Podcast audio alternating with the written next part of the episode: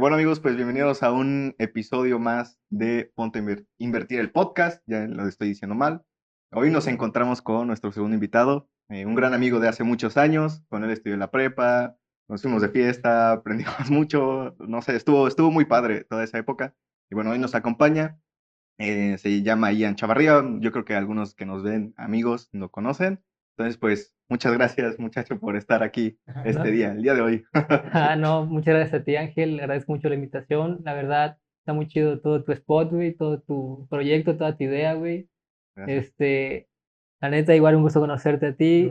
Está chido tu este tatuaje de Sharingan, güey.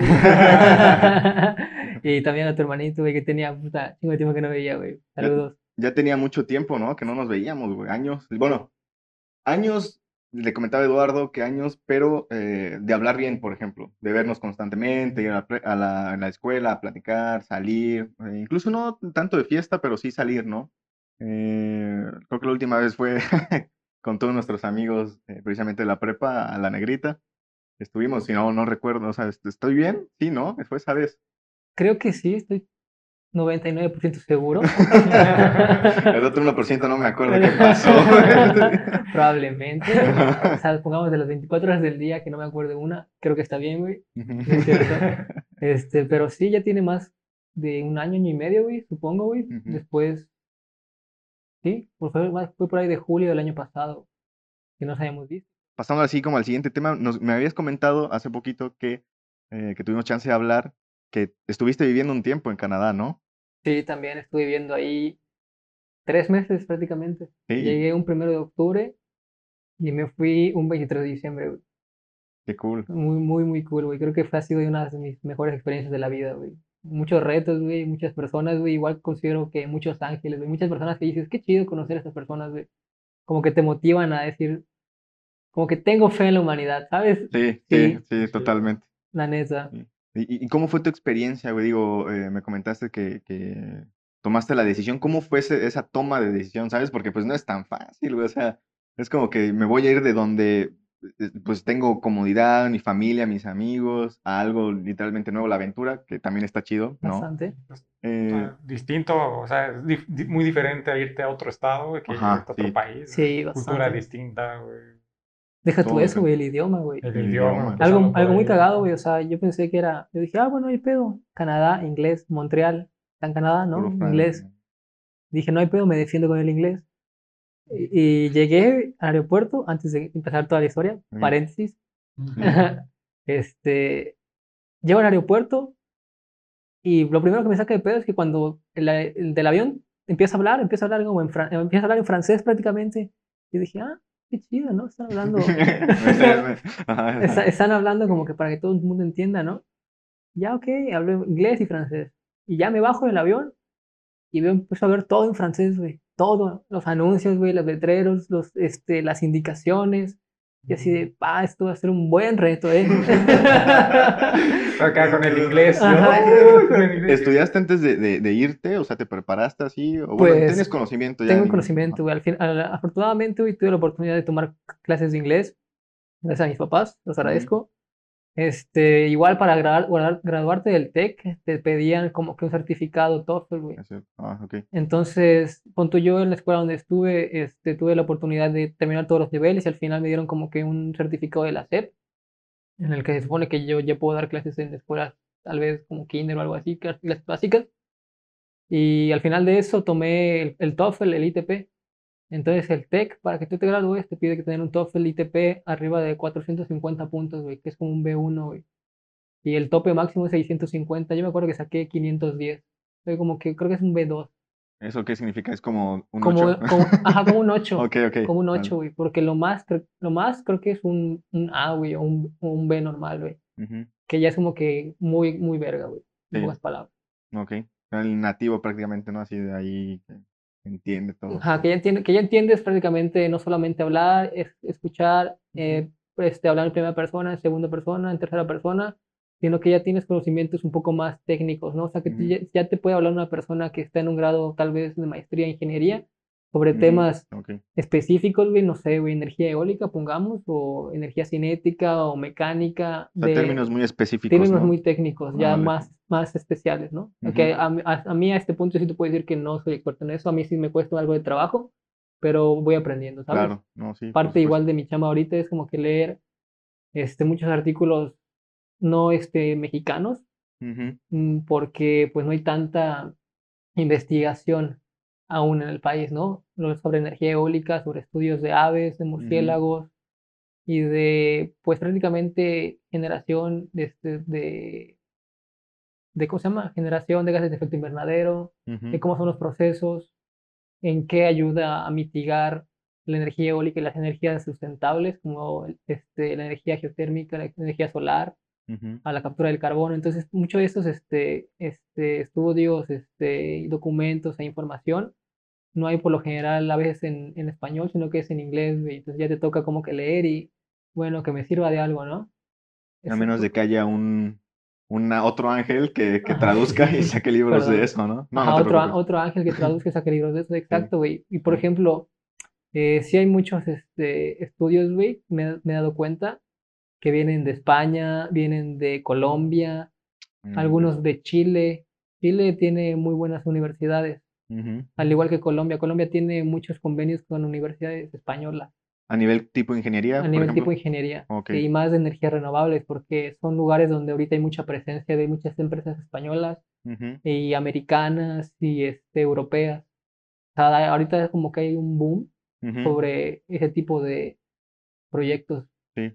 Pero recapitulando un poquito más, me preguntaste cómo me, eso, cómo me, me- preguntaste cómo me fui a Canadá y cómo fue todo ese rollo, Ujú. para no adentrarme tanto en ese tema ahorita. Sí, sí, sí, sí. Y este, pues te cuento, cuando yo salí de la escuela, yo ya había estado trabajando, laborando en la Semarnat, estuve ocho meses, estuve como Ok. que en la parte de, era normatividad y fomento.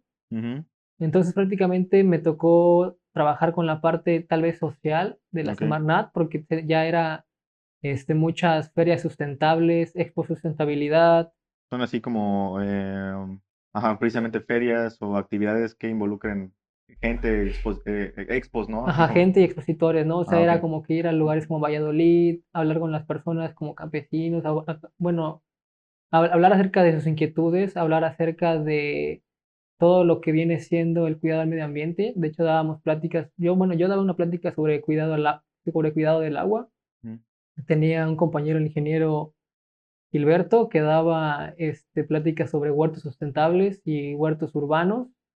Eh, tenía igual una compañera que era la ingeniera Ilse, que ella daba pláticas acerca de, creo que eran hidroponía, sí. Oh, Hid- interesante. Hidroponía estaba bastante interesante. Entonces, cada quien, bueno, ellos llevaban más que nada sus propios huertos portátiles y sus, y Ujú. sus este, formatos y sus manuales para poder replicar lo que ellos estaban mostrando, ¿no? Entonces, a mí igual me tocaba hacer un poco más de esa parte, pero pues como yo estaba un poquito más verde, en- entre comillas, Ujú, me tocaba dar más que nada información acerca del cuidado de agua de los cenotes, del uso de fertilizantes y pesticidas, de lo que puede acarrear a la larga, ya sabes, usar, este, por ejemplo, pesticidas que tienen glifosfato o que tienen otras sustancias químicas que tal vez este, ahorita no veas como que un efecto secundario, pero a largo plazo son bioacumulables. ok. ¿Qué quiere decir? Que se van quedando en tu cuerpo, o sea, tu cuerpo nunca lo des- desecha.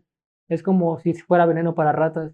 Ujú, Si, si a ti te empezaran a dar veneno para ratas todos los días en microdosis, tu cuerpo jamás, jamás lo desecha. Entonces se te queda en el cuerpo y llega un momento en que ya tienes una dosis tal que te va a causar un paro cardíaco o te vas a morir ok. sin que te des cuenta y te moriste y al menos que te hagan una au- autopsia van a saber que es como que fue veneno para ratas. Como por ejemplo está el estudio del plástico, ¿no? Que, dicen que son eh, biopartículas y ese tipo de cuestiones. Microplásticos. Mi- Ándale, exacto. perdón, perdón, eh, Sí, Pero que prácticamente dicen que, no sé, eh, una persona común se come entre una y tres eh, tarjetas de plástico cada determinado tiempo. Y, pero pues, ¿qué pasa con, con eso, no? ¿Qué pasa con ese plástico? ¿Es igual como tipo, de, de esa manera se acumula o sé si se desecha? ¿Cómo, cómo fíjate funcionaría? que ahí sí desconozco un poco sobre el tema porque no sé, no, no me he podido dar la, el tiempo de leer acerca del los- el efecto de los microplásticos en el organismo. tal vez considero sean persistentes, porque se ha demostrado que algunos organismos ya están pegados incluso en sus cadenas celulares, ¿no?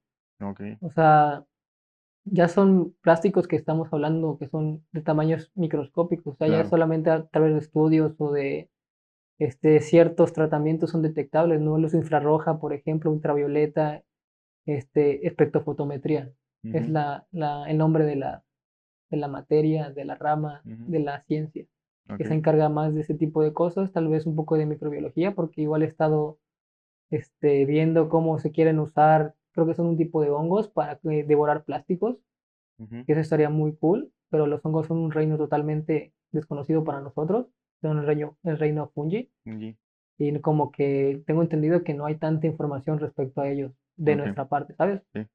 Después de eso, terminé estu- de estudiar, ujú. eh, O sea, eso fue, fue mientras estudiabas. sí, Ok. mientras estudiaba. Fue como mi, con- como mi, fue mi residencia, mi servicio social. Oh, De vale. hecho, yo me titulé por proyecto. Mm, ok. Hice una. Ya ves que en el TEC te dejaban ti- titularte por tesis, por EGEL o por memorias de residencia con un proyecto, ¿no? Ujú, Entonces yo hice un proyecto que se, que se llamaba Guía de Identificación de Plaguicidas en el Estado, ¿no? Entonces yo Ujú. sí me acuerdo que algo que me dijo este, un- mi ex jefe, güey, mi tutor, Saúl, el biólogo Saúl, un saludo, fue que cuando empezó a leer mi abstracto, mi, mi abstract, el abstracto, ujú, resumen, este, vio como, como que le tiraba muy feo a lo que venía haciendo empresas transnacionales que se dedican a la producción de fertilizantes y pesticidas y que aparte son las mismas empresas que manejan el negocio de los transgénicos, las semillas, este, y me dijo, ay, ingeniero, como que usted le está pegando muy duro, ¿no? Y le dije, pues sí, ¿quiere que lo mueva? Así le dije, así como que, a ver, pues tú dime, ¿no? O sea, tú eres una persona más sabia que yo. Sí, sí, E- Enséñame si esto no lo puedo decir. claro, sí, sí. Y me sí. dijo, no, respeto, Libertad de expresión. ajá, respeto tu opinión y Sí. adelante, o sea, yo te apoyo con esto. Y fue que me titulé con este trabajo de, de, este, de titulación y me fue bastante bien. O sea, eh, tardé prácticamente siete, ocho meses en hacerlo mientras hacía la, la, la parte de ir a, a la Semarnat diario prácticamente, de lunes a viernes de 8 a 2 de la tarde. Ujú. Y después de 8 a 2 tenías que irte al TEC. Y después del TEC regresar a tu casa, voy a hacer la tarea, voy a hacer tus pendientes y después irte otra vez. Llorar. Sí, como que, como que no tienes tanto tiempo, ¿no? Pero pues al final de cuentas siento que es tal vez una inversión, Claro, sí. que sí, tal vez tardas, tardas mucho tiempo en ver resultados, pero poco a poco, ¿no? O sea, pasito a pasito. Claro, no, totalmente de acuerdo con eso. Porque Semarnat es una, es una empresa, ¿no? De gobierno. Y se dividía como que muy simple, ¿no? Era la parte administrativa, la parte este, de gestión y la parte de contabilidad, si no me equivoco. Entonces, dentro de la parte de gestión estaba el departamento de impacto ambiental, este, residuos peligrosos, este, zona marítima federal, costera, este, y la parte donde estaba yo, que era normatividad y fomento. Termino en la Semarnat, termino en la escuela y un, un tiempo me quedé prácticamente sin laborar de mi trabajo, ¿no? O sea, de mi, de mi, de mi área, ¿no? Como ingeniero ambiental, ¿no? Me Claro. quedé prácticamente un año trabajando en una empresa que se llama Century 21, Ok, es una inmobiliaria, ¿no? ok. Entonces me dediqué prácticamente a los bienes y raíces. Interesante. Interesante, Sí, ¿verdad? O sea, qué- qué, vueltas da la vida, ¿no? Sí, Un día sí. dices, voy a ser ingeniero, al otro día voy a ser vendedor. Y la, y la verdad, hay que aprender de que un día estás aquí, un día estás allá abajo y hay que saber como que aprovechar tus oportunidades, ¿no? O sea, Claro. nunca vas a estar en una posición siempre, ¿no? O sea, Claro. creo que eso es algo que aprendí y así como te puede ir bien hoy, te puede ir mal y lo único que tienes que hacer es aprender Ujú, y siempre seguir adelante, ¿no? Porque al final de cuentas eres tú mismo que tiene que sacar del lugar donde estás, ¿no? Claro. Y, y no es por desmeditar a los vendedores, ¿no? Porque tiene su chiste, digo, al final de Sí, cuentas. demasiado, o sea, es, una- es- prácticamente es otra escuela, ¿no? es que un arte. Sí, Es un arte, es un arte. Yo lo Sí. considero un arte porque pon tú, si tienes que ser una persona no intrínseca, no intrapersonal, sino tienes que ser este, muy sociable, debes de saber llevar a la persona en el proceso de venta, en el proceso de interés, en el proceso de que, ¿sabes qué? Yo estoy a tu servicio, yo soy el mejor vendedor porque yo te presto el mejor servicio y no sabes, no sabes cómo el trato hace que las personas cambien su chip. Esa es la gran diferencia entre los vendedores y a mí me costó muchísimo, muchísimo trabajo entenderlo, ujú. porque yo jamás había, había vendido nada. O sea, creo que, bueno, sí, tuve como que un negocio de crepas y me puse a vender crepas hace como que, pero muchísimo más tiempo atrás. ¿Cómo, cómo se llamaba? Eh, Eh, ¿Te acuerdas el proyecto? Le capillé. Ah, no. no, le- no, el anterior, el anterior. Chupamí, pero nuestro, nuestro proyecto final, güey, de administración en la prepa. Por favor, Ángel, el nombre. Chupa mi pro. Mi Chupa mi proteína. No, hombre. Y fue de los mejores, ¿eh? El logo estaba chingón porque lo hizo eh, eh, Dino, si no me equivoco, lo hizo Dino y lo hizo así en, en una pantalla, en un celular o en una tablet. No me acuerdo qué era en ese momento. Pero le quedó muy bien, güey, muy bien. Estaba muy chido el concepto. Pero bueno, perdón, perdón, güey. Es que.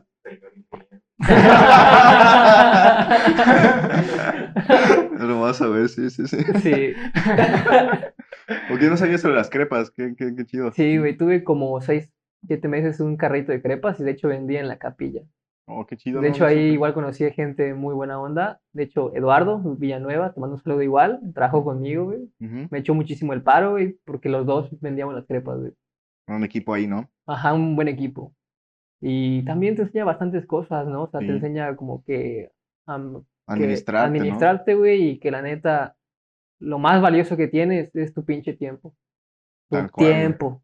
Tal cual. Porque ya administrar un negocio, güey, y estar en la escuela, y en ese tiempo también tenía novia, que también me apoyó bastante, este, es como que muy absorbente Sí. ta- estar bien en- en las tres cosas, tanto tu familia, tu, este, tu, tu, tu negocio, lo que sea, Tu y, relación. ajá, también, y la escuela, ¿no? De hecho, en ese, en Ah, ese periodo, en ese periodo, reprobé dos materias. Ujú. Y ya, y ya fue que dije, ¿sabes qué? Sí, está chido. Me iba, me iba bien, ¿no? En sus momentos buenos me llegaba a dar hasta dos mil pesos por semana. Ujú. Y yo decía, Libres. Libre, o sea, no, libres ya me quedaban como mil quinientos. Ah, ok, ok. Y yo decía, pues, ¿quién me va a dar 1500 por trabajar? Nadie. Y no trabajaba a diario, o sea, trabajaba miércoles, jueves, viernes, sábado. Y de repente ya al final que veía que como que estuvo bajando, igual domingos, pero igual como que aprendes que un negocio que está en la calle, no, o sea, depende de muchos factores. El primordial, el clima, pinche clima. Sí, que llueve y Que llueve y te inundas, o que llueve, güey, y no hay gente. O, por ejemplo, ya igual empiezas a ver cuándo es quincena, cuándo es final de quincena. La gente compra y La compra y gente compra. y compra. Sí, sí, es verdad, sí. O Te sea, cuenta de varias cosas. ajá, te mete varias cosas a la cabeza que dices, ni, ni loco esto pasaba por mi cabeza. Ujú. Ah, y bueno, recapitulando un poco más, llegando más al presente, en Century 21, lo más que hice, o sea, en ese año, solamente fueron dos rentas, güey. Ok, de- diste el servicio de dos rentas. De dos rentas, güey. Entonces Y- ahí te quedabas con una renta tú, güey. Y- Pero igual aprendes muchas mañas, güey, de la gente, güey, que también voy a eso, güey. Porque a mí lo que me echaba mucho el paro cuando estuve en Century y en varios años de la escuela, es que también tuve la oportunidad de ser Uber. Entonces Ujú. era terminar la escuela, güey, y a veces era de que, bueno, es viernes, es sábado, güey, pero pues la neta necesito dinero, ¿no? ¿Qué voy a hacer, güey? ¿Trabajar o me voy a poner de fiesta o algo así, güey? No, entonces era como que, verga, trabajar. No hay pedo, güey. Era como que... O pues, trabaja y luego peda, ¿no? Ajá. A veces también, güey. veces, Voy a trabajar para mi peda de hoy. Trabajo, peda, trabajo. No, no, no es cierto, no es cierto, no es cierto. Este. Y. Pues era de. Pon tú, eran, yo le digo la época de oro de Uber, porque no te quitaba tanta comisión, este, no había tantos carros, y había muchos viajes, to- todos viajaban en Uber. O sea, estaba entrando prácticamente. No, pon tú, ya tenía un año aquí, güey. Uber. Yo me quedé dos años de Uber y yo entré cuando Uber tenía un año aquí. Mm, Entonces estuve del año 2 al año 3 ok. de Uber. Y este. Y entonces, punto eso me, echó mucho, la- mucho el paro cuando yo estaba en Century 21, ¿no? Y te digo que aprendí muchas cosas porque ya ves como que es un poco más el mundo, ¿no? O sea, el frío mundo de los negocios. Sí. Sí, Es porque que sí es así, güey. es muy sí. frío es- y es de tiburones, ¿no? O sea, literalmente tienes que nadar y que no te coman. Y fue lo que me pasó muchas veces, ¿no? O sea, por cualquier cosita me apendejaba en algo, güey, y el cliente, este, este, se iba, o el propietario hacía trato directo con el cliente, o incluso Mm. los mismos vendedores como que te quitaban al cliente y cosas así. O sea, ves muchas mañas que dices, "Mm, esto no lo veía venir, ¿no? Sí, sí, sí, O claro. sea, muchas cosas que, pero te ayudan a aprender, ¿no? O sea, digo, bueno, no creo que sea la primera persona ni la única, ni creo que sea la primera y única persona que le va a pasar esto, ¿no? A muchas personas les puede pasar, les va a pasar tal vez, pero yo creo que la lección es, ok, ya aprendiste, ¿qué vas a sacar de esto, no? Que no te pase de nuevo. Ujú. Y, y creo que esa fue una de mis malas experiencias como asesor de i- este, inmuebles, ¿no? Pero creo que lo que mejor me llevo de esa experiencia es que aprendí que todo es negociable, todo es negociable. Y en el mundo de los inmuebles, de las casas inmobiliarias, todo se puede rentar y vender, todo se puede rentar y vender. Sea casa, sea rancho, sea inmueble, sea un carro, sea una maquinaria, sea un servidor web, sea un, un centro de servidores, sea este, tuberías, todo, todo, todo, todo se puede rentar. Son necesitas de contrato, de por medio un contrato. Sí. Y es como que la parte que nadie te dice, ¿no? Que dices, bueno, o sea, tú te, te englobas a que Solo son casas. solo son terreno. casas, terrenos, pero no, hay mu- muchísimas cosas, muchísimas cosas que entran en ese, en esa burbuja, en ese mundo, Sí. en ese ecosistema Ujú. y lo vas aprendiendo, ¿no? Y pon tú como gente normal que jamás entras y jamás tuviste como que ese panorama o esa visión, como que no, nunca lo vas a percibir, Ujú. porque para ti viene siendo, viene siendo y será lo mismo, ¿no? Sí. Creo que esa fue de mis mejores experiencias de esa, por esa parte, en ese, en ese ámbito laboral. Y algo que, por lo que terminé principalmente fue porque dije, tal vez, sí estoy un poco tal vez fuera de lugar, porque te digo que yo nunca tuve una formación de vendedor, pero lo intenté bastante, o sea, me leí partes de libros, te digo que hay mucho acerca de la psicología, de cómo vender, de cómo tratar a las personas, de cómo presentarte, desde el saludo de la mano. ¿Con qué desde fuerza? con qué fuerza, verlo a los ojos, plantarte derecho, este, la forma de hablar, cuándo hablarle fuerte, porque hay veces hay personas que tienes que hablarles fuerte Sí. Para que tú dentro de su cabeza les cambies el chip de que, a ver, yo te voy a guiar a ti a lo que tú vas a comprar o lo que tú necesitas. Yo voy a hacerte que tú subconscientemente creas que yo sé lo que tú necesitas. Y yo sé lo que tú necesitas es comprar esta casa. ¿Por qué? Porque se acopla a tus necesidades. Tienes cuatro hijos, esto tiene cuatro recámaras. Tiene una piscina y tiene lo que tus hijos van a necesitar de aquí a sus 10 años. ¿Cómo te lo voy a decir? De la forma más sutil y más directa para que tal vez no lo entiendas tú conscientemente, pero tú conscientemente. Que al final de cuentas es lo que impulsa a las personas a comprar, el subconsciente. Sí. Porque si, creo que si por nosotros fuera, nos daríamos, si fuéramos muy básicos, tal vez muy simples, menos este, ambiciosos, diríamos, wow, bueno, pues con dos pantalones puedo estar dos meses, con cinco playeras puedo estar cinco meses, unos te- dos tenis me dan dos años, Pero dices, no, pues me gustan esos tenis, no, pues me gusta esta camisa, El, el, el, el bendito consumismo. consumismo, exactamente. Y juega mucho la psicología de cómo vender, de los colores, o sea, sabes que un color rojo actúa di- distinto en tu cerebro, que un color azul te hace más calmo, un color rojo te hace más atractivo, que hay hasta segmentos de mercado por tus búsquedas en Google.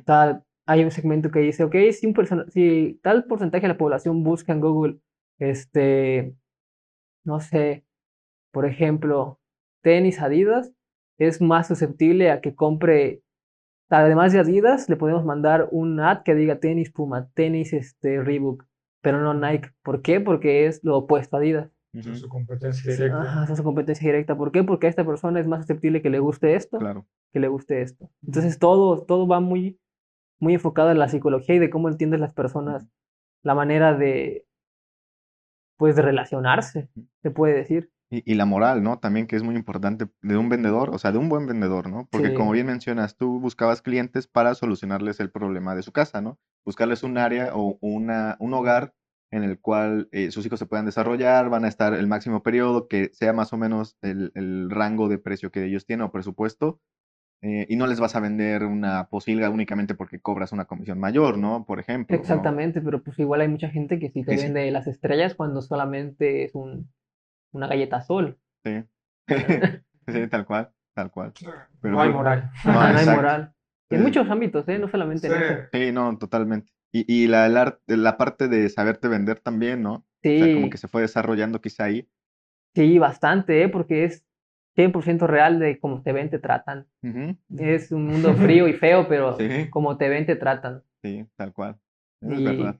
pues, la neta, sí es como que feo decirlo, ¿no? Porque al final de cuentas no tienes que juzgar a las personas por lo que ves, ¿no? Sino como Sí. por lo que son. Pero pues igual ya estamos programados para ser así. Hay que romper algunos paradigmas para ir evitando. eh, bueno, lo número uno creo que es darse cuenta, ¿no? Como que de eso que se menciona. Y como decir, bueno, es que así somos y si es verdad. O sea, mm, si lo, si lo vemos de forma general en todos los humanos, es así. Pero bueno, ahora ya lo sabemos. Ahora sabemos que no debemos criticar a la gente por, por cómo se ve, ¿no? Ni Ya por empieza, nada. exacto, literalmente. Y ajá. Entonces sí es ir poco a poco, ir como que siendo conscientes de esa manera de cómo mejorarlo, ¿no? Pero bueno, entonces de, ahí- de ahí del, del bienes y raíces, ¿brincaste a otro trabajo, por ejemplo? Sí, de hecho, un saludo Didier. Este, Díaz me dijiste, Didier ¿verdad? Díaz, sí. Saludos. Saludos. Saludos, viejo. Este, Didier me contacta porque él empezó a trabajar en una consultoría ambiental. Se llama González Flota y Asociados. Un saludo, licenciado. Este, la verdad, me avisa por WhatsApp y me marca, oye, ¿qué onda? Estoy trabajando en una consultoría, se llama González Flota. Este, ya llevo aquí dos meses y están buscando una persona. Y yo y Didier de la escuela éramos muy, muy unidos. Sea, era- Eh. éramos equipo para todo, ¿sabes? Ok. Didier estudió también con nosotros en la prepa. Sí, y estuvo Didier ahí. estudió conmigo ingeniería ambiental. También. y Pero pon tú, siempre en mis equipos, como que me, como que no, me, me ha pasado la fortuna o nos caracterizamos porque nos complementamos, ¿no? O sea, hay cosas que yo sé que no, no son fáciles para mí y hay cosas que sé que esas cosas que no son fáciles para mí tal vez son fáciles para ti y cosas que son difíciles para ti son fáciles para mí, entonces nos complementábamos mucho en esos aspectos, como que todas las personas con las que me ro- nos rodeábamos, ¿no? Y algo que siempre me gustó fue como que el sentido de camaradería, ¿no? O sea, de que, ok, güey, vamos a hacer esto porque tenemos que salir adelante, ¿no? O sea, no, no te voy a dejar morir, ni yo a ti ni tú a mí. Y este, y me, me contactó y me dijo, oye, estoy buscando este, una persona que pueda estar conmigo en el departamento de cumplimiento regulatorio ambiental. Este, yo sé, güey, que tú y yo podemos trabajar muy bien juntos porque pues nos conocemos de la universidad, ¿no? Y le digo, claro que sí, sin problema. Este, la neta, yo igual quiero como perfilarme más a mi trabajo, ¿no? Porque al final de cuentas algo que sí me he dado cuenta es que la escuela te enseña la teoría y como la burocracia de cómo funciona la ingeniería, pero te hace falta muchísimo que te enseñen cosas del día a día, ¿no? O sea, muchas cosas que no vas a saber si no empiezas a, a trabajar. Y por ejemplo, gracias, ya frío. y este, y me, me dijo, lo que vamos a hacer van a ser cédulas de, la de operación anual y licencia ambiental única ahorita, los primeros dos meses, porque una cédula de operación anual te la dan cuando, cuando haces este, emisiones de gases de efecto invernadero, ¿no? O sea, fue para quienes trabajábamos, para gasolineras y para transportistas de RP y ese tipo de cosas, ¿no? Igual la licencia ambiental única era a veces renovarlas, que son este, procesos para que, te- que se hacen anualmente, para que la Semarnat te dé como que el visto bueno de que tú puedes operar sin ningún problema porque cumples en regla con tu documentación pertinente, ¿no? Es como que tú tienes tu, tu, ¿cómo se llama? Para conducir. ¿Licencia? Mm, Más que no como la licencia, porque la licencia dura como que cinco años, la que se renueva cada año, tenencia, Ah, como una tipo, para poner en ese, en ese rango, un tipo de tenencia para que puedas operar, Ok. donde se te enlista qué residuos puedes transportar y qué residuos no, en qué cantidades, en qué carros, bajo qué medidas, bajo qué restricciones. Y pon tú, tienes que llevar unas bitácoras que se tienen que cuadrar con lo que los manifiestos. Una bitácora es una, un documento que llevas tú, de ejemplo, porque tú eres el transportista, tú eres la empresa, entonces el transportista va a ti, empresa, y se lleva tus residuos. Entonces, tú llevas una bitácora con los residuos que le estás quitando a la empresa y tu empresa llevas una bitácora con los residuos que le estás dando a la empresa transportista, ¿no? Entonces tu bitácora debe de cuadrar con su bitácora, porque si no cuadra, quiere decir que a dónde fueron a parar esos residuos, ¿no? O sea, no los gestionaste de la manera como debían ser, o incluso los tiraste donde se te pegó la gana, ¿no? Y eso es, acreditas una multa, una sanción. Entonces, para eso existe lo que viene siendo ese tipo de documentación, ¿no? Ok. ¿Y cuántos strikes puedes tener, por ejemplo? No puedes tener strike. Ok, uno y ya moriste, ¿no? Como que, ah, O que- sea, una, una multa y ya se te quita la, el permiso, por decirlo así. No, no es que se te quite, sino como que te, bueno, tienes que pagar y ya quedas como que fichado, ¿no? O sea, no es que te quiten como que los permisos, sino que dices, bueno, por, pues esta empresa este, ya tiene como que un incidente, ¿no? Ujú. Pero pues es muy, muy rara vez cuando pasa eso, Claro. ¿no? O sea, en la cuestión de residuos peligrosos, residuos de manejo especial, se tiene muchísimo este, cuidado, ¿no? De que Sí. tengan que llevar una correcta disposición, tanto por las empresas que las- los generan como para los transportistas que los llevan hasta su disposición final. Y en ese momento me acuerdo que también me tocó trabajar con una empresa que se llama Grupo Morsa, que tenían un almacén de pilas de litio Para carro. Y esos tenían sus, este, sus almacenes en Durango y en Cancún. Eran almacenes con toneladas y toneladas de baterías. Entonces estos llevan un, tratamiento más especial, ¿no? O son confinados en placas de cemento, eh, de una manera especial, con, este, apiladas sobre pallets. Abajo de la placa de cemento hay una geomembrana. Entre la geomembrana hay canaletas porque en caso de derrame no vaya al suelo ni al, ni al subsuelo, sino que se vaya por las canaletas hasta un desagüe donde se pueda almacenar temporalmente hasta que una empresa que tenga el equipamiento necesario pueda sacar esos residuos, que ese es el peor de los casos. Eso jamás debería pasar en un almacén de disposición final, pero se diseñan para eso, ¿no? Para que en caso de que llegue a pasar una de esas incidencias, se puedan solventar, ¿no? No se cree como que un, un desastre ambiental. Pues sí, parece que, o sea, eso lo, lo platicas como algo muy normal, pero que sí es de extremo cuidado, ¿no? O sea, cualquier problema y Sí. quién sabe qué puede alterar en el planeta, ¿no? Sí. Prácticamente todo radiactivo así. ¿no? Sí, Imagínate, o sea, tierra contaminada, el agua la contaminas, son este prácticamente problemas ya eh, macroecológicos, por así decirlo, este, que pueden afectar una cadena trófica, pueden afectar el agua que bebes, el agua que usas para bañarte, el agua que usas para regar tus plantas, que es pues prácticamente el recurso más afectado cuando hay ese tipo de derrames, ¿no? Sí. Y también, volviendo un poco a la consultoría, pude trabajar con gasolineras, qué chistoso, Ujú. gasolineras. Sí, sí. Ahí llevábamos, eh, si no me acuerdo, gestionaban como 27 gasolineras. Eran un chingo. De aquí conocidas, este, está una que está por la Mestiza, está una que está por el Tec Milenio y están unas que están por Paseo Montejo. Entonces, había ta- también la la misma persona que tenía la consultoría tenía clientes en Campeche, en Tabasco y en Cancún. O sea, un negocio muy grande, ¿no? Pues Muchísimo. El negocio se escucha grande, pero la empresa donde estábamos era una empresa pequeña, era una casa. Ok. De hecho, se dividía en departamentos, el departamento legal, el departamento de administración y el departamento ambiental. ujú, Ok. Y también tuve la fortuna de que en el departamento ambiental coincidí con muchos compañeros de la escuela, ¿no? O conocidos. Claro. Entonces era como que una, una ventaja, tal vez porque conocíamos la manera de trabajar y podíamos como que hablar, platicar y poder decir, ¿sabes qué? Hay que solventar esto. Sí. Porque pues igual lo que aprendes después es que ya una cosa es la escuela y una cosa es el trabajo, ¿no? O sea, ya Sí, no, son cosas muy distintas. La cagas y luego no es como que, ay, saqué cinco, ¿no? Sí. No, no, o sea, Ya ya, chingué todo mi estado, güey. Ya lo contaminé. ajá, ya la cagas y pon tu, ese en el peor, en el peor de los aspectos ambientales, ¿no? Que la cagues y pase algo, un derrame, un incendio o algo malo, ¿no? Este, pero pues igual ya te pueden quitar hasta tu cédula profesional, ¿no? Claro. Imagínate que te veten de lo que estudiaste cinco años. ujú. Sí, sí, Ya te sí. está yendo bien.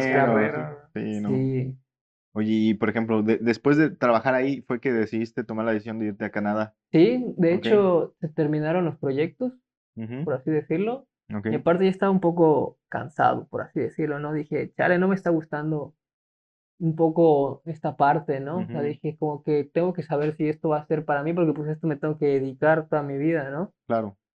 Y pues la verdad, tuve la oportunidad de ahorrar, porque prácticamente cuando estaba en la consultoría también fuera de no salir, Ujú. me, me quedaba en mi casa, o igual estuve trabajando, aprovechando también que tenía como que el tiempo de Uber cuando no tenía nada que hacer, y estuve ahorrando. Y por ahí, de noviembre, no, junio, julio, agosto, por ahí de agosto, septiembre, dije, ¿sabes qué? Como que quiero darme un break, ¿no? O sea, no, siento que no he parado desde que estuve estudiando, no he parado para nada, nunca he tenido como que un año sabático, ni unas vacaciones, nada de eso, y dije, no, no me, no me, no me siento a gusto ahorita conmigo mismo como para seguir dando todo, ¿no? O sea, como que digo, ya necesito un break. Sí. Ajá. Y afortunadamente mis papás me apoyaron, me dijeron, ok, no hay problema, vete. Y este, tuve la oportunidad de irme pues tres meses, como te había comentado, pero pues yo no tenía la decisión de irme, ¿no? O sea, yo dije, me voy a ir. En primera instancia dije un mes para conocer, güey. Siento que un mes es perfectamente, ¿no? Y aparte tenía como que, aparte que había ahorrado, me pudo echar la mano mi mamá con lo de los vuelos. Ajá. Y ya fue que, pues me puse en contacto con unos compañeros, ex compañeros de la prepa, de hecho lo conoces. Saludos, Rafa. Rafa Lugo, sí, sí, sí. Saludos hasta Montreal. Donde ya es legal. La neta. ¿Cómo, cómo está ese rollo ahí? ¿Así descontrolado o está bien? O sea, todo está bien.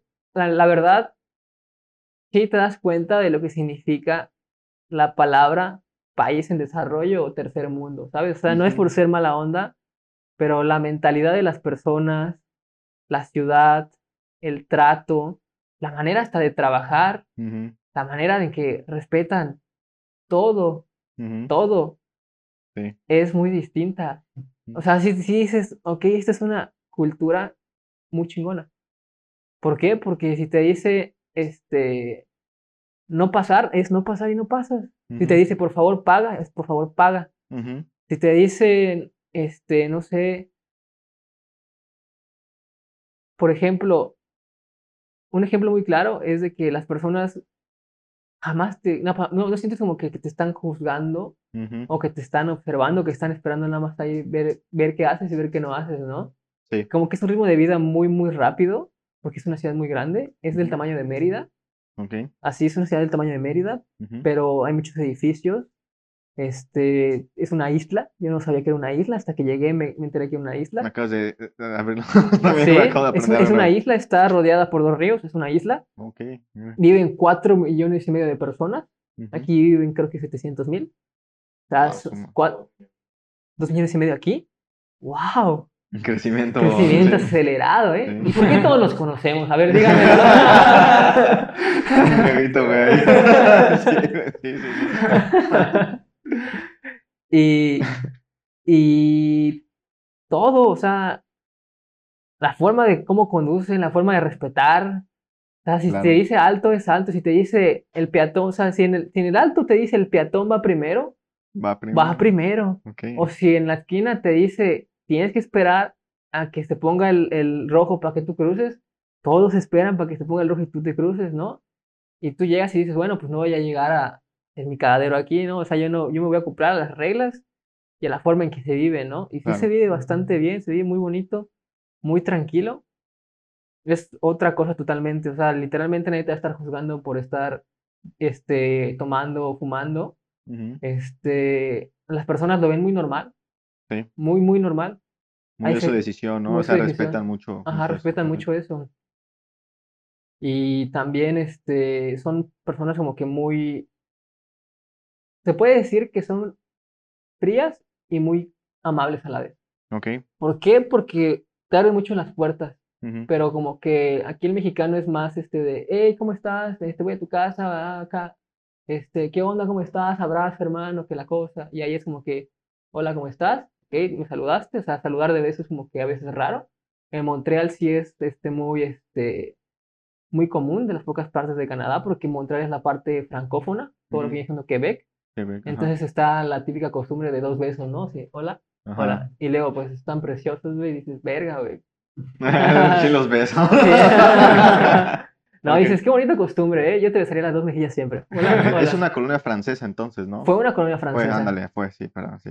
Disculpe, sí. Sí, pero haz de cuenta que igual al- hay muchas personas que les gusta que siempre les hables en francés Ajá. y hay muchas personas que hablan inglés y por ejemplo, a mí sí me tocó, como te digo, yo, yo sé hablar como que inglés, no tan, tan avanzado, pero sí me, me defiendo bastante ujú, y había veces que ibas a comprar o estabas en una conversación y las mismas personas tienen este tanta cultura que saben español, inglés y francés. Sí, sí, sí. y te dicen, ok, no hablemos en, en inglés, hablemos en español, yo quiero practicar en español. Ajá.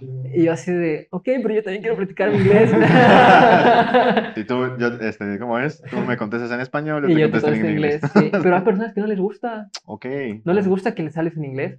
Ah, o ok, les sí, sí, sí, hablas sale, en sí, francés o en español, pero te saben hablar inglés, pero no quieren hablar inglés. ujú, No les, sí, es cierto, no les gusta. No les gusta, pero es una, una cosa muy curiosa, ¿no? Sí. ujú, Pero totalmente respetable, ¿no? Claro. Entonces, tú te hiciste tres meses ahí y regresaste a- aquí a México, a Mérida. ah, ¿y cómo te enteraste del, trabajo, o sea, del trabajo que tienes? Porque yo siento, y, y por lo que veo que me platicaste, es muy importante. Es una empresa que, que no sé cuánto tiempo tenga, la verdad. Eh, creo que es, es- ¿cómo se llama? Eh, ¿cómo era? Se llama Vive Energía. Vive Energía. Sí.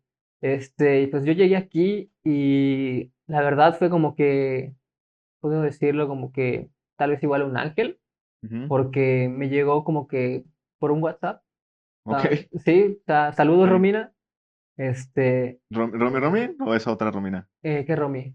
¿Te dejó? No, Romina Barceló. Ah, no, no, ya, ok. Es una persona, una chava uruguaya que estudió conmigo en la universidad. Y yo estaba llegando aquí, tenía este prácticamente un mes. Y me habla y me dice, hola, ¿qué onda, Ian? Este, oye, me llegó esta oferta de trabajo, es una vacante, una empresa que se llama Bioenergía. Este, leí el semblante y como yo antes de irme a Canadá había podido platicar con ella y otra amiga, como un mes, dos meses antes, este, le había platicado todo lo que hacía en la empresa, ¿no? ujú, Me dijo, leí la semblanza y creo que se acopla mucho a lo que tú hacías en tu anterior trabajo, ¿no? Y pues la verdad sí, o sea, yo leí la semblanza y dije, como que ese trabajo está hecho para mí, ¿no? ujú, O sea, lo leí y dije, esto lo hice, esto lo hice, esto lo sé hacer, tengo el concepto, tengo el concepto, tengo la noción, puedo ir ligado a esto. Me siento como que en el perfil adecuado para mandar mi currículum, ¿no? Ok. Y fue que lo mandé, porque así, como que mi idea loca era, ok, vengo a México y si no encuentro nada, me regreso y me pongo a estudiar, que también es algo que quiero hacer, o sea, quisiera poder darme el tiempo para seguirme formando y poder este, aplicar a un programa que se llama Express Entry ujú, para irme como eh, trabajador calificado Ok. y poder como que ejercer en otro país. Me gustaría mucho Canadá. Te digo que me gustó mucho la calidad de vida, me gustó mucho la experiencia, me gustó mucho la ciudad. ¿Mucho latino está ahí?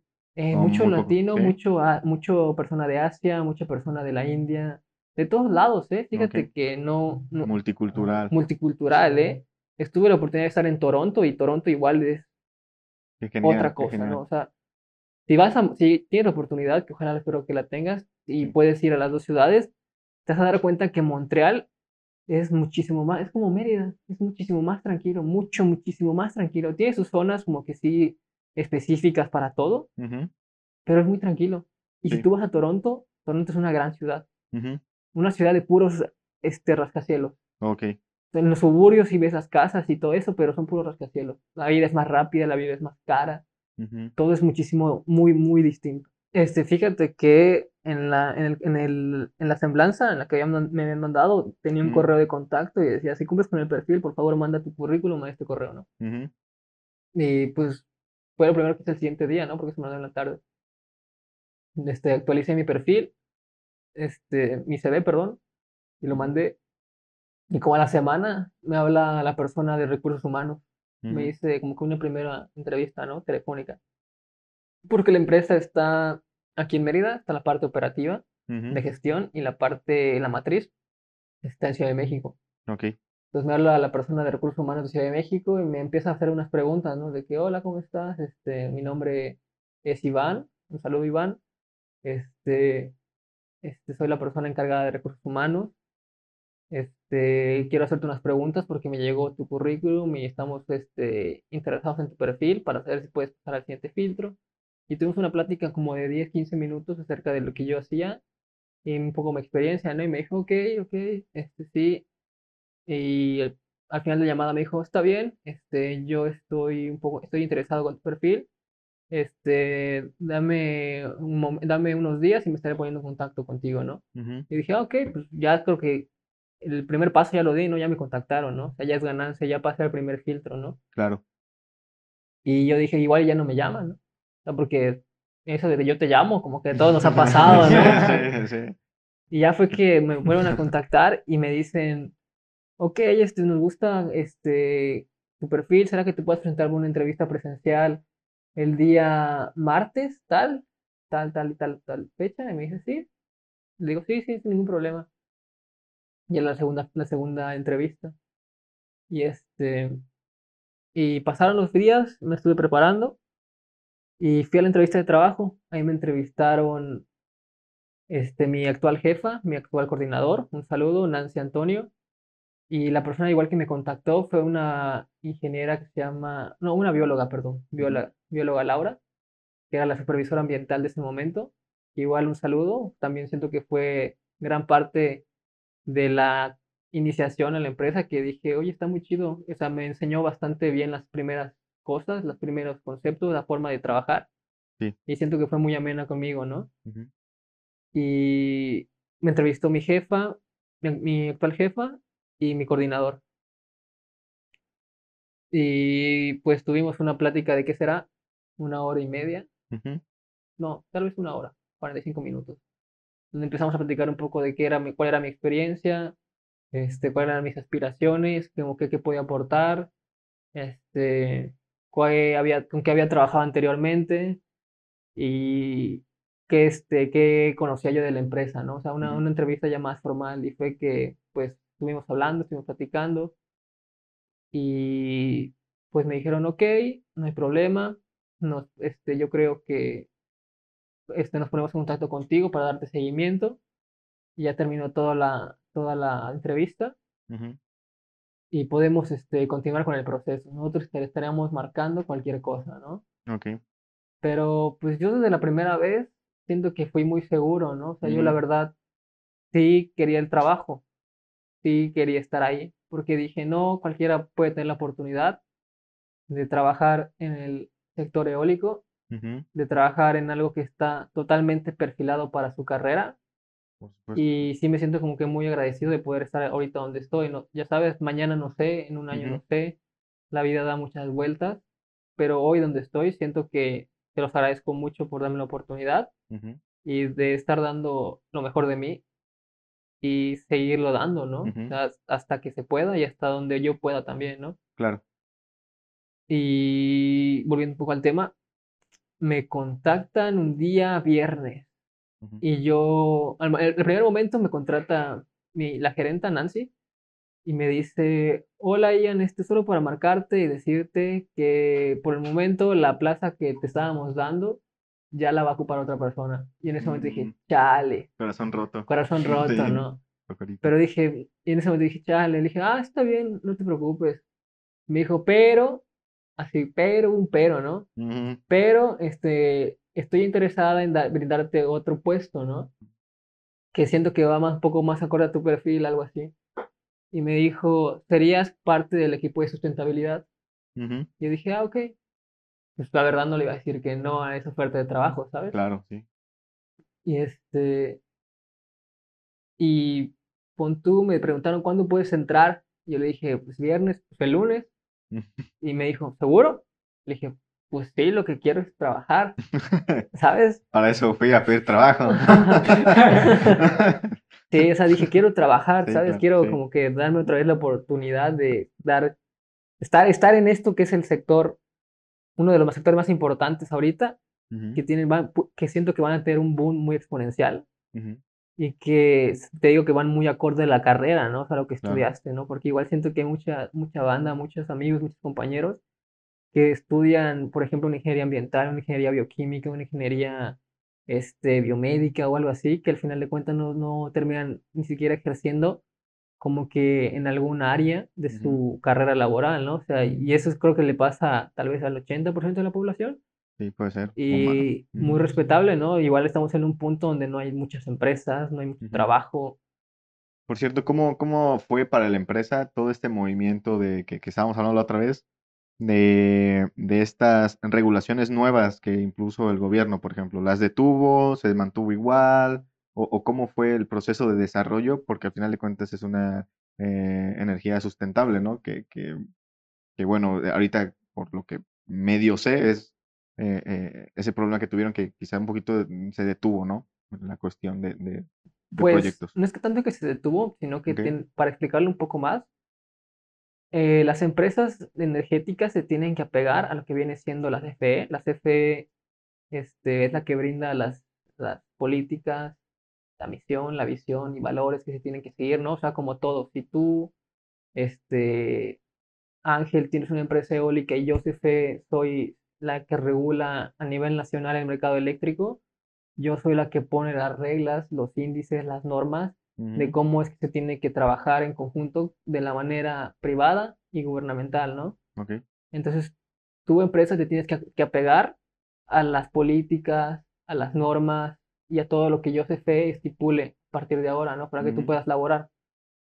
Eh, fue más que nada un tipo parón, Ok. muy, tal vez muy breve, porque hasta donde yo sé, hasta el día de hoy, eh, ya se- existe un amparo Ujú. para la política energética de la CFE, donde se va a llevar y se va a abrir a juicio, creo que dentro de dos años. Entonces ahorita hay como que dos años En el limbo, donde, por decirlo así. por decirlo así, en el limbo, Ujú. pero donde se puede seguir operando y trabajando en distintas Ok. actividades, que la verdad es muy importante seguir desarrollando en estos momentos Ujú. en el país, donde sin lugar a dudas el coronavirus vino a afectar a muchas personas, muchas familias, y las empresas del sector este, sustentable, del sector eólico, del sector solar, este, pueden, pues no es que no es que puedan, sino que generan muchísimos empleos Claro. a muchos niveles, ¿no? Muchas cadenas de valor, Ujú. muchas cadenas industriales, o sea, desde el, Sí. desde el sector empresarial de este, construcción hasta el sector empresarial administrativo, este, consultivo, este, personas este, federales, de gobierno, incluso escuelas, ¿no? Y la misma sociedad y las mismas comunidades que se encuentran a los alrededores de los proyectos. Incluso mucha gente que se está graduando, ¿no? Porque yo algo que sí notaba mucho es que, pues, no había tantos trabajos, ¿no? O sea, Ujú. eso es algo que nadie te dice cuando estás estudiando, ¿no? Estudia una Claro. carrera que sepas como que va a haber Trabajo trabajo, después. ¿no? Después, algo que, que digas, bueno, pues a esto me voy a dedicar y de esto voy a tener que vi- vivir y, y dedicarme toda mi vida. Hay que buscar algo que como que, que te dé como que la oportunidad de seguir creciendo, tanto Ujú. personal como laboral. Sí, correcto, sí, totalmente muy acertado. Sí, he he tocado varios amigos que estudiaron carreras porque pensaron que iban a obtener dinero, pero creo que es algo, creo para mi punto de vista, un error muy grande, ¿no?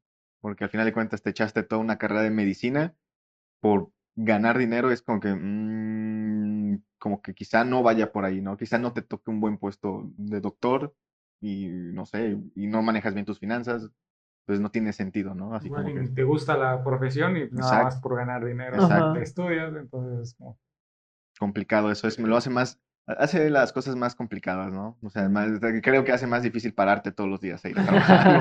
supongo. Bastante, ¿eh? Es como que no, no me gusta esto, güey, ¿sabes?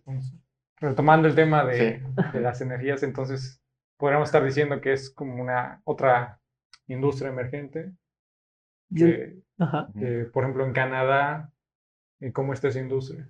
Por ejemplo, en Canadá y en Estados Unidos son industrias ya muy sólidas a comparación de México, porque te digo que ahorita hay mucho, este, mucho, este, se puede decir, un- este, mucho parón por parte de las empresas.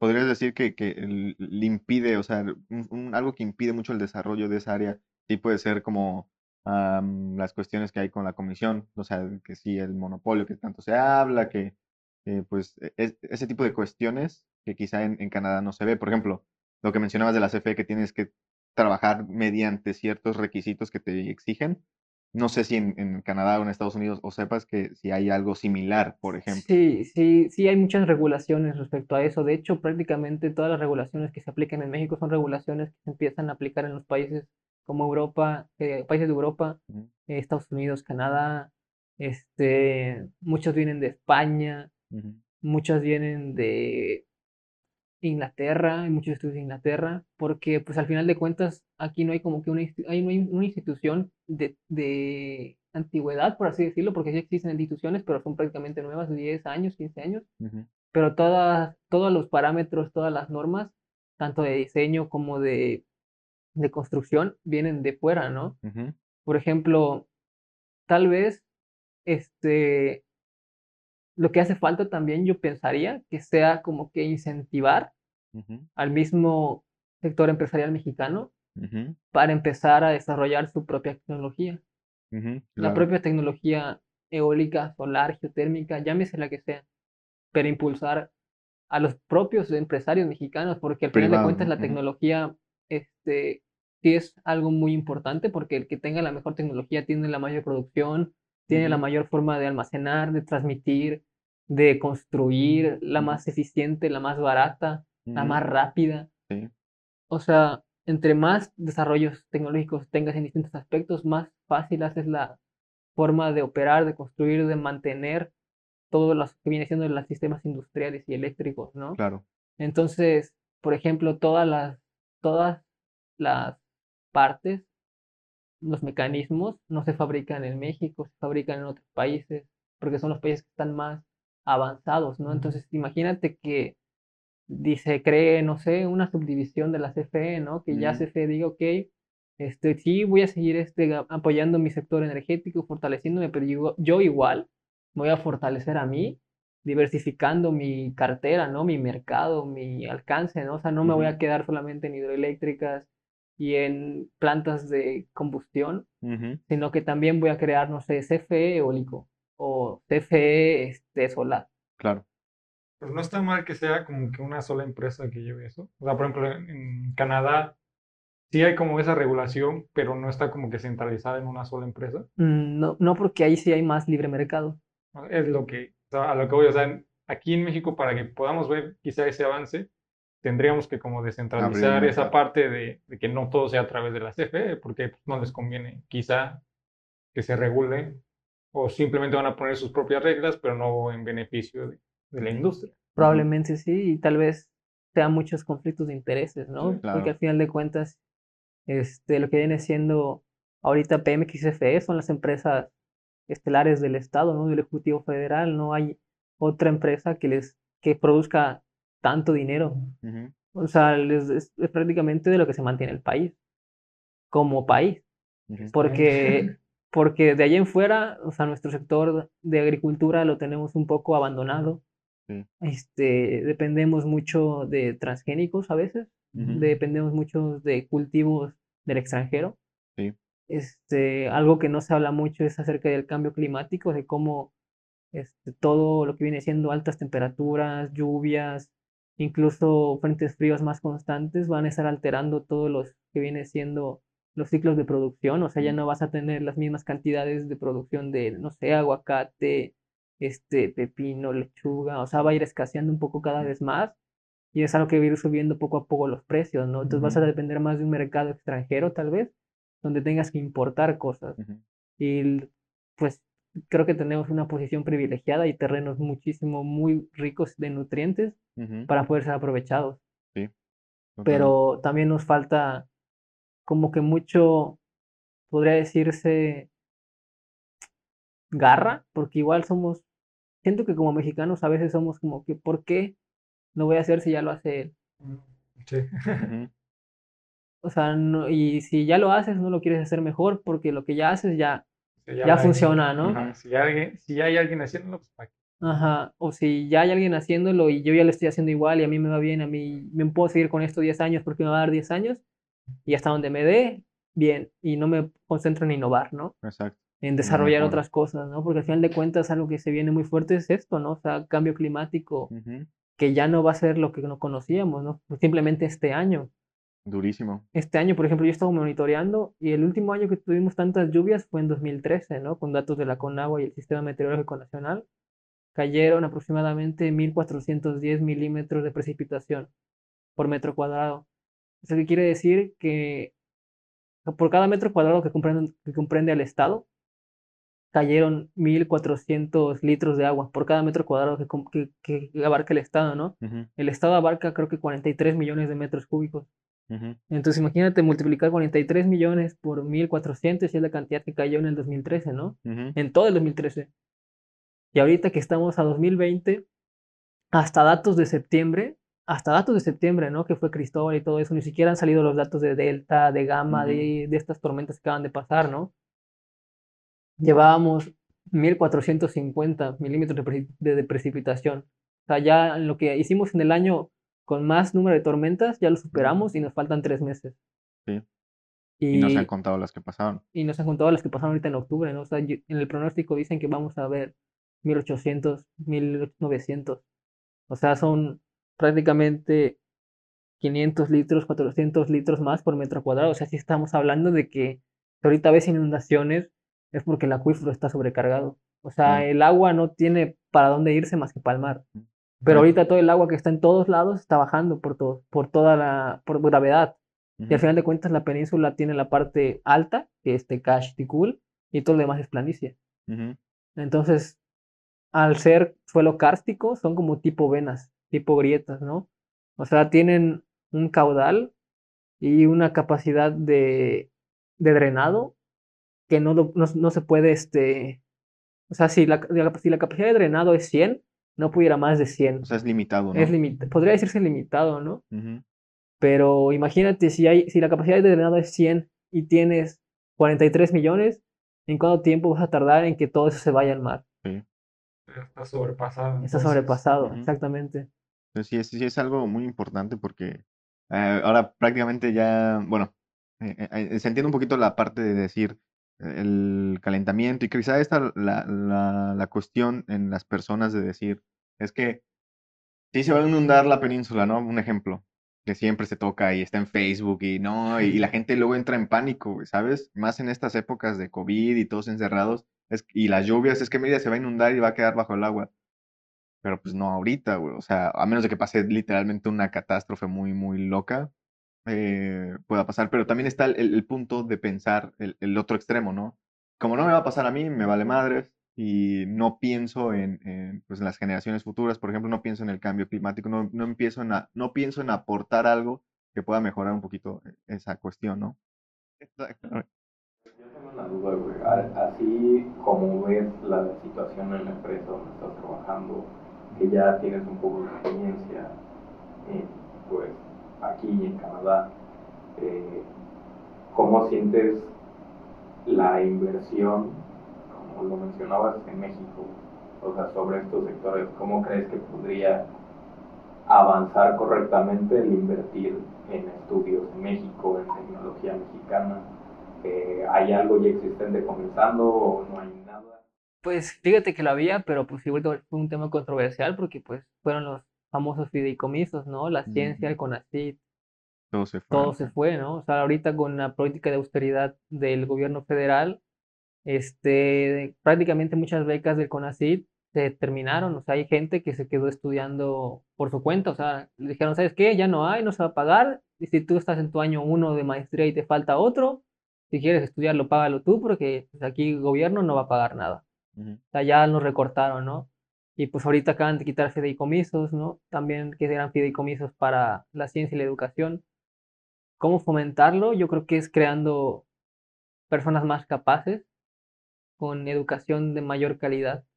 Quizá que ya emprese también la parte privada a meterse en el tema, ¿no? Por ejemplo, o sea, digo, viendo la situación como está del gobierno federal, el gobierno en general, se siente el abandono de alguna manera en, en este tipo de apoyos de proyectos o, o de una industria totalmente nueva. Entonces, quizás sea la parte ahora del sector privado ir como que impulsando, quizá pueda ser una solución o, o una ayuda, quizá, no sé, como... Pues sí, sí, fíjate que es totalmente cierto, pero o sea, el, el, sector privado siempre va a estar ahí, siempre va a estar queriendo invertir, ¿no? Uh -huh, uh -huh. Pero una de las cosas por las que tal vez no quieran invertir ahorita sea la inestabilidad, ¿no? O sea, un ejemplo sería, tú, Ángel. ¿invertirías con una persona que a cada rato cambie de opinión? ¿O verías como que oh, un posible riesgo de perder parte de mi inversión? Sí, sí. Entonces, como que mandar señales de no estar de acuerdo en ciertas cosas o querer este, imponer reglas sobre ciertas cosas, tal vez igual es algo que priva un poco la inversión privada en estos momentos, ¿no? Claro. Yo creo que sí un mensaje clarísimo sería decir, ¿sabes qué? Vamos a solventar esto, este, vamos a trabajar juntos y parte de lo que yo necesito es de que tú este, cooperes junto conmigo para poder este, yo fortalecer también mi parte energética, ¿no? Ujú. porque también hay lo que se llama seguridad nacional y seguridad energética. También, imagínate que desapareciera CFE y dependiéramos nada más de puras empresas extranjeras, ¿no? Son empresas extranjeras que tal vez cotizan en dólares, en bolsa, tienen pagos con barcos internacionales, este, que, que te digan, ¿sabes qué? Bueno, o sea, la luz este, va a subir no sé, ya no un peso, tres pesos. ¿Y por qué? Porque el dólar subió, ¿no? Ujú. Entonces es algo que te ayuda mucho la CFE, un, un estado, una empresa reguladora, es a decir, es que el precio aquí va a ser siempre esto, porque yo también puedo competir contigo para que sea así. Pero algo que no se dice y no se menciona mucho es que las empresas del sector eólico y solar tienen costes de energía muchísimo más baratos que la empresa, que la misma CFE, ¿no? Claro. Entonces a veces como que se contradicen mucho. Por ejemplo, no es lo mismo generar un kilowatt de energía eólica que un kilowatt de energía, no sé, por combustión, por combustóleo, ¿no? Aparte de que con la energía eólica, en lugar de emitir gases de efecto invernadero, los, este, las evita las emisiones y con la combustión de combustóleo, este, emites gases de efecto invernadero y generas energía más cara y más perjudicial para el medio ambiente, este, no estás permitiendo que el mismo sector como que regularice y estandarice, ¿no? Que sería Ujú. totalmente algo beneficioso para todos, tanto para las personas como para las comunidades como para la industria. Claro. Por ejemplo, ahí eh, obviamente nosotros vamos enfocados a las inversiones, y, pero pues estamos muy interesados, eh, al menos nosotros tres, en apoyar lo que es la, las energías renovables de toda forma posible, evitar pues, la mayor contaminación posible. Entonces, tú que eh, desde tus ojos de sabio en este sector, ¿qué recomendarías observar para apoyar, ya sea ahora en un futuro, en proyectos crecientes sobre energías renovables? O sea, como, eh, ¿qué crees que es lo primero en lo que se tendría que centrar México para empezar a investigar? ¿Qué proyectos, qué tecnologías, qué es lo esencial para comenzar de ahí, tener buenas bases y luego crecer hacia otras ramas de la energía renovable? ¿Qué proyectos? Es que creo que los proyectos que están ya están muy estudiados, tanto por muchas instituciones mexicanas como extranjeras, Ujú. pero algo que sí, tal vez en estos momentos te pudiera decir que se tiene que invertir mucho, sería en comunidades de la manera social para aceptar más proyectos, porque al final de cuentas a veces este, los lugares donde se encuentra la mayor posibilidad de generar energía no es en una ciudad, son en lugares remotos, ¿no? campo En campos, en este, montañas. Y a veces este, sí se, se, se paran, podría decir, o se dejan en stand-by ciertos proyectos porque se necesita tener como que un trabajo social para que todas las personas que van a estar inmersas en el proyecto puedan darle el sí y que no tengan este, ningún inconveniente con la construcción de los proyectos, ¿no? O sea, yo creo que una manera de invertir desde su, desde su visión sería creando medios de comunicación. Que llegue el mensaje, ¿no? canales de comunicación. Quizá ahí, por ejemplo, eh, ayer, en el podcast de ayer, eh, la- eh, estos dos chicos que vinieron eh, comentaban que su trabajo, parte de su trabajo es eh, informar a estas comunidades que se dedican al cultivo para que ellos sepan y tengan los conocimientos de, desde la parte de cómo cosechar de mejor forma hasta un trato justo a las personas que pues, se les va a vender. Entonces, quizá haría falta este cambio, podría ser una forma de, de avanzar, decir, en lugar de que llegue una empresa muy, muy grande a comprar tierra, hacer como un, eh, nacimiento. labrar la energía. Pues, eh, pues es, que, es que fíjate que es un punto muy importante y es uno de los mitos, ¿no? De la energía eólica, porque al final de cuentas no se compran las tierras, se arriendan, es como los ductos de Pemex, como los cables de tensión que pasan por propiedad privada, ¿no? Al final de cuentas no, no se, no se compran la tierra, solamente se arriendan por el periodo de tiempo que dure el proyecto. Mm. O sea, las personas que son, que se benefician directamente porque se, porque se les rentan las tierras son porque son propietarios de los terrenos donde están los proyectos, ¿no? O sea, no es que les diga, ¿sabes qué? Ahora es mi tierra, ¿no? O sea, ya no puedes pasar, ¿no? Definitivamente no es así. O sea, las personas que son propietarios incluso tienen total este, facilidad de entrar y de entrar y salir como si pues es su casa, ¿no? Es su terreno, solamente les está rentando. Porque al final de cuentas, o sea, te pongo en contexto, un parque eólico mm, tiene aproximadamente 4.600 hectáreas para el proyecto, ¿no? Y de esas 4.600 hectáreas, solamente del 2 al 4%, en algunos casos del 5%, de las 4.600 hectáreas se, des- se usan para el proyecto, o sea, para construir caminos, para construir subestación, eh, líneas de transmisión, las plataformas para poner los aerogeneradores, las zapatas.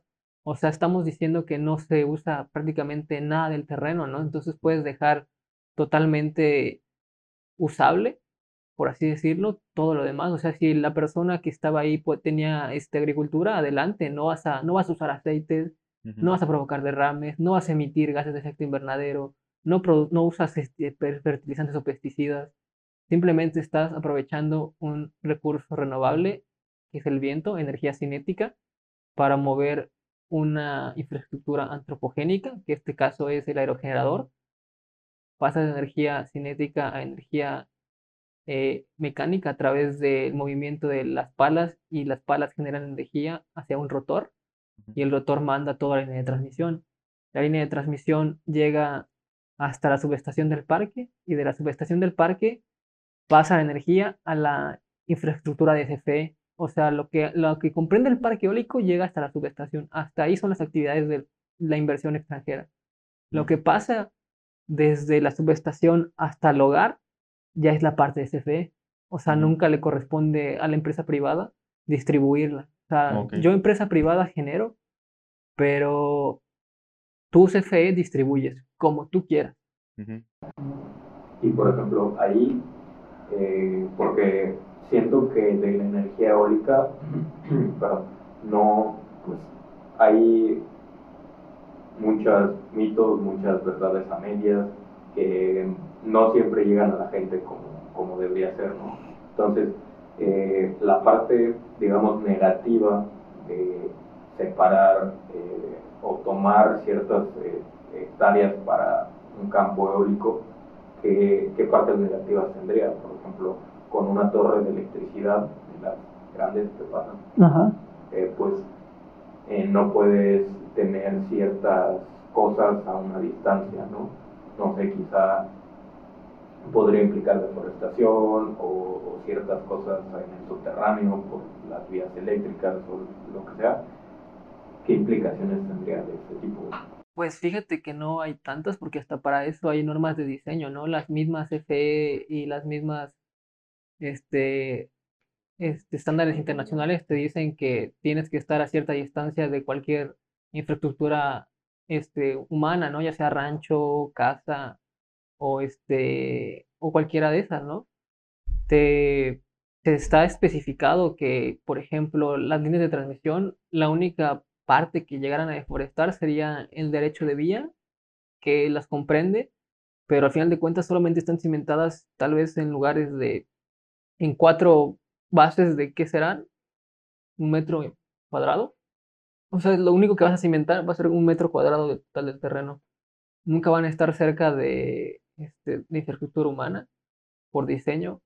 La, la parte del cableado y la parte del parque eólico, eso sí queda como que restringida el, área, por, no porque se estipule así, sino por la misma seguridad de los pobladores. De hecho, cuando entras, cualquier persona que entre tiene que entrar con equipo de seguridad industrial, ¿no? O sea, botas eléctricas, guantes, este, guantes, este, camisa manga larga, chaleco antirreflejante, este, casco industrial especial, y dependiendo de tu labor o lo que vayas a realizar, equipo más especializado, ¿no? Si vas a hacer trabajos eléctricos, tienes que tener un este equipo especial, ¿no? Guantes más especializados, este, todo tipo de permisos de trabajo, eh, autorización del segurista y ese tipo de cosas, ¿no? Ambientalmente hablando, para, para las comunidades y para el medio ambiente no siento que haya un impacto significativo, ¿sabes? O sea, no es como que digas, esto está mal, porque yo desde mi experiencia sí no le veo nada malo a los proyectos eólicos. De hecho, le veo muchas cosas positivas, porque dinamitas, uno, inversión, directa o indirectamente, tanto a los pobladores como a las personas de la ciudad, porque así como necesitas personas de la ciudad, necesitas personas en las comunidades. Interés, porque a las mismas personas les, llama la atención el saber cómo funcionan, por qué funcionan, y no sabes de dónde va a salir la próxima innovación, ¿no? Así como puede ser de la ciudad, como puede ser de cualquier lugar del país. Nunca sabes cuál, cuál va a ser la chispa o cuál va a ser la mente que le cambies el chip y digas, ¿sabes qué? Yo lo puedo hacer mejor porque lo pienso, lo pienso así, ¿no? Y a manera de deforestación, te digo que se hacen estudios previos, o sea, cuando tú vas a construir, se hacen estudios previos para saber qué vegetación está protegida, porque hay vegetación protegida por norma, la norma 059 de la Semarnat. Este te dice qué vegetación puedes tirar y qué vegetación no puedes tirar ni tocar, o sea, o, o trasplantar, ¿no? Entonces, antes de, de hacer cualquier tipo de actividad constructiva, tienes que moverlas y llevarlas a un sitio, un sitio de reubicación, ¿no? Y ya la demás este, vegetación que tú vayas a, este, a talar, o a deforestar, tienes que cumplir con medidas de mitigación o compensación, que en este caso por lo general siempre son reforestaciones uno a uno. O sea, si, si quitaste 4.600 ejemplares, tienes que reponerme 4.600 ejemplares. Y me los tienes que cuidar por 5 años, ¿no? Y te tienen que sobrevivir el 85% de los ejemplares. O sea, tú tienes que, que tener personal para que esa, esa, esa actividad se lleve a cabo durante todo el periodo de tiempo, ¿no? Y por ejemplo, ahí hay una, imagino que debe haber una entidad regulatoria que se encargue de, o más bien que para que los simples mortales puedan decir, ah, bueno, esta empresa sí está cumpliendo con las normativas de, en este caso, de la reforestación. Sí, en este caso de la Semarnat y lo puede vigilar Profepa, que son los que te dicen desde el lado ambiental qué es lo que tienes que cumplir en tus condicionantes y términos cuando tú haces ese tipo de proyectos, antes de eso, haces estudios previos para pedir autorizaciones y pedir permiso. En estos casos son manifestaciones de impacto ambiental, cuando vas a hacer este, cambios de uso de suelo eh, en terrenos forestales, que en este caso son quitar este, vegetación forestal, tienes que, hacer una mía con ETJ, que es un estudio técnico justificativo, en el cual este, tú tienes que especificar qué vas a hacer, cómo lo vas a hacer, quién lo va a hacer, eh, y todo paso por paso, o sea, explicar muy detalladamente en qué consiste tu proyecto, cómo vas, cómo vas a impactar y cómo lo vas a, mitigar y compensar, ¿sabes? Y de acuerdo a fórmulas, de acuerdo a matemáticas, de acuerdo a matrices, demuestras de que tú lo que estás haciendo va a ser compensado o mitigado a largo plazo, al corto plazo o inmediato en algunos casos. Y por ejemplo, en estas eh, comprobaciones, ¿sientes que hay alguna diferencia con, no sé, las de otros países? Que las regulaciones en México son suficientemente estrictas, son más eh, sencillas, más fuertes que en otros países. Las regulaciones en México en ese tipo de cosas siento que son bastante fuertes. Podrían ser mejor. Nunca lo dudo porque siempre se puede mejorar y más en este tipo de, de empresas e industrias, ¿no? Y al final de cuentas, como te, como te comentaba hace rato, mucha parte de la normatividad eólica y de las formas de gestionar un parque eólico vienen de fuera, porque no hay muchos estudios y tampoco hay muchas empresas que se dediquen a hacerlo aquí en México, ¿no? Entonces, toda la información que, traes o que sabes que está avalada viene de fuera. uno de los puntos que tocaba hace rato era cómo, cómo impulsar ese sector y Yo digo que la educación y invertir en empresas mexicanas que puedan desarrollar proyectos este, eólicos o, en, o renovables, de energía renovable, sería la mejor forma de, hacerlo desde el gobierno federal, porque impulsas a crear estudios, incluso a crear bases de datos. Las bases de datos son muy importantes porque sabes el comportamiento de todo, de tus corrientes de agua, de tus corrientes de viento, de tu fauna, de tu flora, de las condiciones este, socioculturales que te rodean, porque algo que lleva este, bastante auge ahorita, aparte de lo ambiental, es lo social. O sea, ya ahorita estamos hablando de sustentabilidad como un todo, ¿no? Ya abarca gobernanza, políticas públicas, políticas privadas, el medio social, el medio cultural, cómo te desenvuelves tú como sociedad, cómo te desenvuelves tú como persona en tu medio ambiente, en tu ecosistema, y qué es lo que podría sacarte de tu, de tu, de tu zona, ¿no? De que qué, qué dirías esto no, no va dentro de mis lineamientos, ¿no? Que esto no lo quiero para mí. Entonces ya hay muchas este, políticas públicas que van hacia esa, hacia esas este, ideas que siento es como que lo que se podría mejorar aquí en el país, este, implementar nuestras propias normativas, nuestros propios lineamientos, nuestras propias guías, porque no, es lo mismo. Ajá, no es lo mismo. Incluso algo que me parece muy curioso y que podemos hacer la comparativa es que la Coca-Cola no es Coca-Cola en todos lados, ¿no? La Coca-Cola es mexicana y Coca-Cola estadounidense, ¿no? Incluso algo que me pasó una vez es que estuve en Estados Unidos, tuve la oportunidad, y la Coca-Cola americana te la vendían en un dólar y la Coca-Cola mexicana te la vendían en tres dólares. Y tú decías, ¿qué pedo? ¿Por qué? ¿No se supone que la mejor es la de acá? ¿Putos? me la pela la coca mexicana. Y así, güey, o sea, dices, o sea, no es, la, no es la misma calidad del agua, no es la misma agua, no es el mismo proceso, no son los mismos estándares, no son las mismas condiciones climáticas y eso es algo que se viene muy, muy fuerte. Las condiciones climáticas ya no son las mismas en todos lados y van a seguir cambiando, ¿sabes? No van a estar como que, este, tal vez de una manera estable en estos tiempos, van a estar de una manera tal vez muy inestable.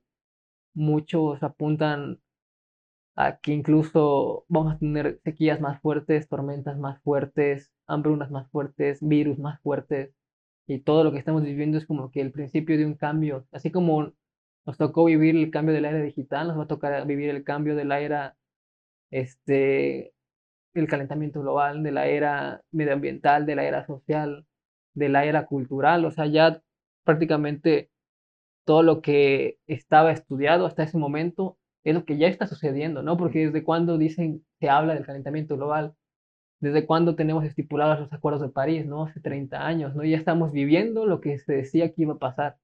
Y ahorita se tendría que estar generando información para saber de qué estamos pasando, por qué está pasando y qué podemos hacer. Quizá ahí lo que no nos hemos dado cuenta a nivel global es que por precisamente esta globalización que hay en todas las, las ramas, en, en todos los factores humanos, como bien lo mencionas, ya el mundo es un organismo único, interactuando las diferentes partes, pero terminamos siendo un único organismo que, si bien no todas las partes necesitan lo mismo, como dices, no es la misma forma en la que tomamos agua en México a como la toman agua en Estados Unidos, cómo recolectan, cómo distribuyen el agua, eh, cómo distribuyen en, en eh, el otro lado del mundo, etcétera, ¿no? Entonces, nuestras necesidades empiezan a ser otras por estar globalizados y aún así se necesita una cierta personalización por cada zona. Y es algo que el mundo nos está diciendo es ya, es, para ayer, pero nosotros insistimos en, en permanecer en, en, la misma, ¿no? En decir, ahorita. Exacto, Así no me va a pasar a mí. Eh, bueno, pues yo, yo creo que con esto ya nos, nos despedimos. Digo, como, como bien mencionaba hace un rato eh, Pepe, eh, nos encantaría estar más tiempo, charlar un poquito más. es un tema muy amplio, muy grande. Qué, qué padre que te estés dedicando a esto, güey, la neta. Se ve que te gusta, se ve que te apasiona el cómo lo explicas, cómo lo dices. Eh, con la tranquilidad que, siempre te ha caracterizado, güey. Eh, y que bueno, ojalá de alguna manera podamos tener otro. quiz- quizá tocando un poco un tema más específico sobre este tipo de energía o el medio ambiente que ya lo conoces para eh, lanzar bien el mensaje de que ya, como bien mencionan, ya se necesita actuar, ya es dejar de preocuparnos y ocuparnos, ¿no? O sea, de plano ya tomar medidas, cada quien como persona individual, quizá empezar a aportar. Eh, tus redes sociales, no sé si la quieres compartir. Había, te estaba mencionando que tu LinkedIn está muy bien hecho, muy profesional. Es una, no- para los que no lo conozcan, eh, LinkedIn, si, si lo pronuncio bien, ¿no? Sí. O sea, sí, es Sí. es medio raro. Es, yo, eh, sí, a la verga. era otra cosa, pero, pero, pero bueno, ese, ese eh, aplicación, esa plataforma es un poquito más relacionada a negocios.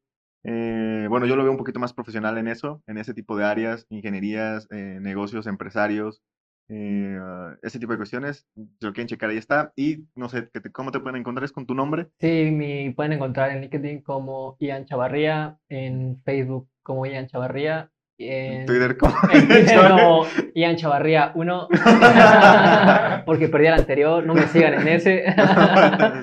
Y en Instagram igual como Ian Chavarría. Ok. La verdad no me agreguen a Facebook, no lo voy a aceptar. En todos los demás sí. Exacto, exacto. De hecho, de todas maneras van a aparecer aquí abajo eh, todos sus, sus redes sociales y todo. Eh, y bueno, eh, Ian siempre está compartiendo eh, datos y, y noticias interesantes acerca de, de todo este tema de las energías renovables. Entonces, pues si quieren tener un poquito más de información, pues les invitamos a seguir a, Ian, a seguirnos a nosotros si quieren aprender más sobre estos temas de finanzas, si les está gustando este tipo de, podcast, este, estos invitadazos que hemos tenido eh, sobre qué tipos de áreas también estaría chido hablar, eh, lo podrían poner, eh, preferible en el área de, de aquí de Mérida, de Yucatán, de la península, que pues vamos a estar por aquí trabajando, ¿no? Entonces yo creo que con esto nos despedimos, güey, muchas gracias por venir, por tu tiempo y que nos hayas compartido tanta información, ¿no? No, pues gracias a ustedes, la verdad, muchísimas gracias por su espacio. La neta, me siento muy impresionado, eh. Si ustedes pudieran verlo, ojalá, eh. Muy, muy buen lugar, güey. Te lo Gracias, agradezco, güey. Ojalá sea el principio de muchas cosas. Ojalá que sí. Y mucho éxito para todos, ¿eh? Recuerda que el sol sale para todos, ahora hay que seguir chingándole, güey. Chingándole, chingándole, güey. Picando piedrita. Picando piedra, güey. Sí. Bien, bien lo dijeron en un capítulo de Boyac, ¿no? O sea, el- lo malo es hacerlo todos los días, pero te vas acostumbrando y poco a poco vas a las cosas y los resultados. Claro que sí. Perfecto. No, pues muchas gracias y tú, Eduardo, algo que quieras agregar. No, ¿Todo pues creo que me tocó hablar poco, pero sí, sí nos gustaría tener todo nuevamente, quizá en otra, en otro, en otro momento, y quizá enfocarnos un poquito más en el tema de, de inversión y platicar más sobre esta industria, que pues al final es una industria emergente. Hay muchas preguntas, hay muchas dudas sobre qué es lo que se espera aquí en México, pero pues ya lo dejamos para la siguiente, ¿no? Ujú, De fuera, pues Perfecto. Perfecto. Igual a mí me gustaría a- a- este, poder aprender más de inversión, ¿eh? Me gustan mucho los temas que tocan, están muy Mm. interesantes, ¿eh? que de hecho invertimos en acciones de, de empresas que Sí. trabajan con energías Sunpower. renovables. ¿Sun Power? Sí. ¿En serio? Sí, ahí tenemos Hay, una que es aquí, que está Sun Power, creo. ¿Sí? Sí, creo que sí. O me- Creo que sí. Bueno, hay que, hay que investigarlas, a ver si... Obviamente lo, lo importante pues sería invertir en, en una mexicana, ¿no? Sí, ¿eh? Eso sería Y interesante. fíjate que muchas, muchas personas están invirtiendo en el agua, ¿eh? Empresas de agua, fintech. Sí, sí, eso, eso es importante. De hecho, uno de los eh, personas que predijo el crisis del 2008, Michael Burry, eh, desde ese entonces empezó a invertir en agua. Entonces, ahí por ahí otro mensaje. Pero bueno, ya será para otro tema, muchachos. Así Hasta que luego. nos vemos, cuídense. Bye.